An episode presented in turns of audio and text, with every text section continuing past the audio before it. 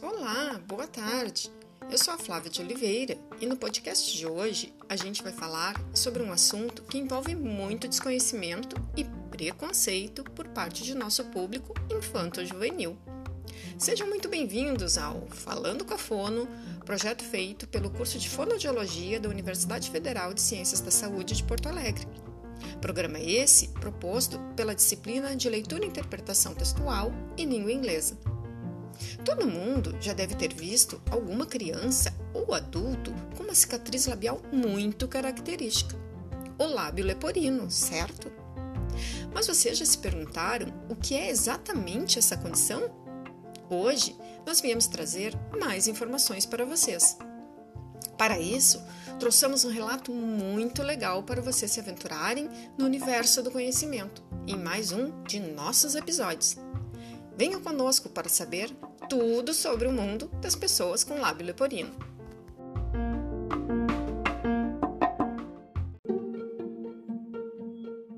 Oi, meu nome é Georgia. Eu nasci com lábio leporino. Vocês sabem o que é isso? Minha mãe disse que passei por várias cirurgias e pela ajuda de muitos médicos desde pequena. Hoje eu uso aparelho nos meus dentes para corrigir minha mordida.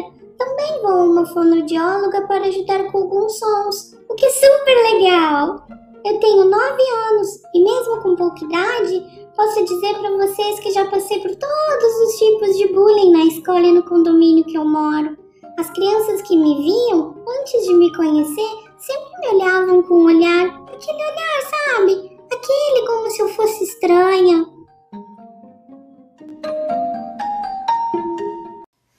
Bom, vocês viram que a relação da Georgia com outros colegas não é fácil. Agora, vamos ouvir a opinião de uma especialista nessa área, uma fono apaixonada pela especialidade de motricidade orofacial.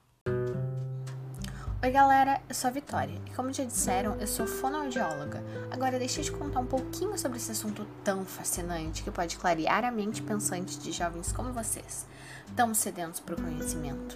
Vamos entender então o que chamamos de lábio leporino. Qual a causa disso? Bom, essa é uma condição, vamos chamá-la dessa maneira, ok?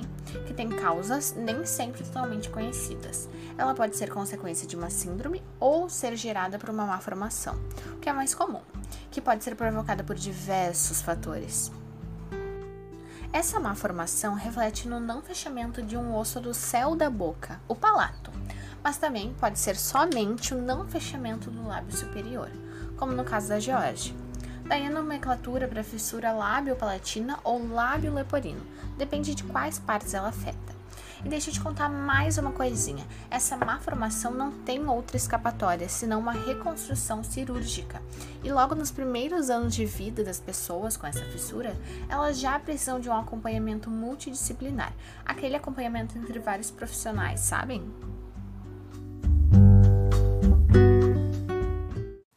Mas vocês sabem como é feito realmente o acompanhamento multidisciplinar? Vocês sobre isso. Deixa eu contar como foi a minha história desde pequena. Eu fui parar em consultórios de várias pessoas. Era médico pra cá, médico pra lá, dentista pra cá, dentista pra lá, fono toda semana e também aquela tia que me perguntava como eu passei a semana. Como é mesmo? Aquela que conversa sobre teus sentimentos, sabe? Acho que é psicóloga.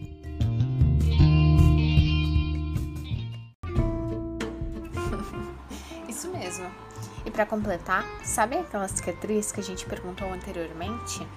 Causa estranheza, preconceito, gozações entre as crianças e jovens? Ela acontece por causa dessa situação tão complexa que envolve a criança com má formação com fissura lábio-palatina.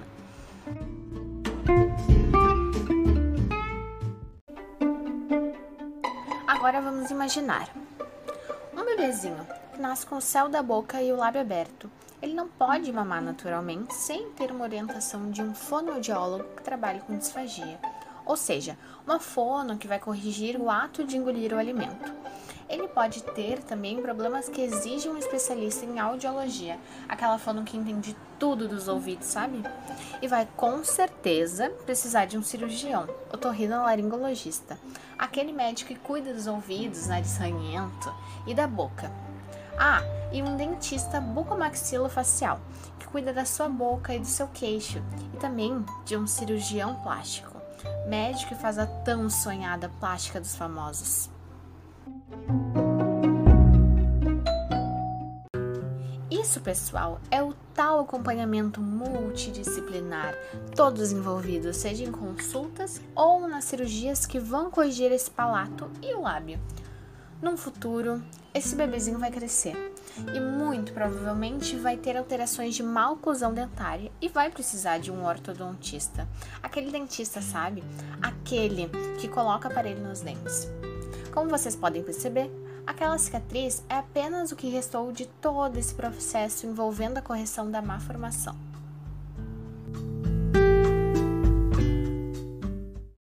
Uau! Então, aquela cicatriz que gera tantas gozações e constrangimentos entre coleguinhas tem por detrás tudo isso envolvido?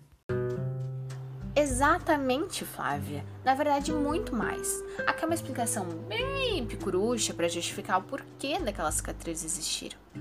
O que não está envolvido na parte física, que tem correção cirúrgica, está relacionado a toda a parte psicológica que esse trauma causa.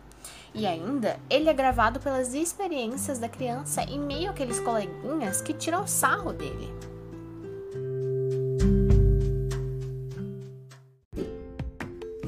Gente, depois que eu soube de tudo isso, passei a entender e respeitar mais as pessoas que passaram por essa situação.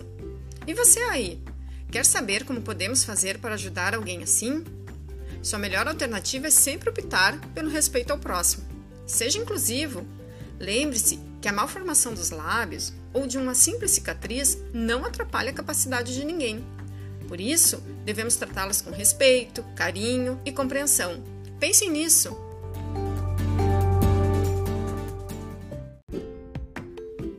Então, aprendeu algo com a gente?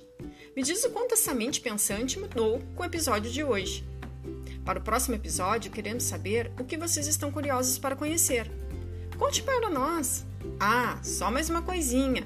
Continuem pesquisando, continuem curiosos. Um abraço e até o próximo episódio de Falando com a Fono.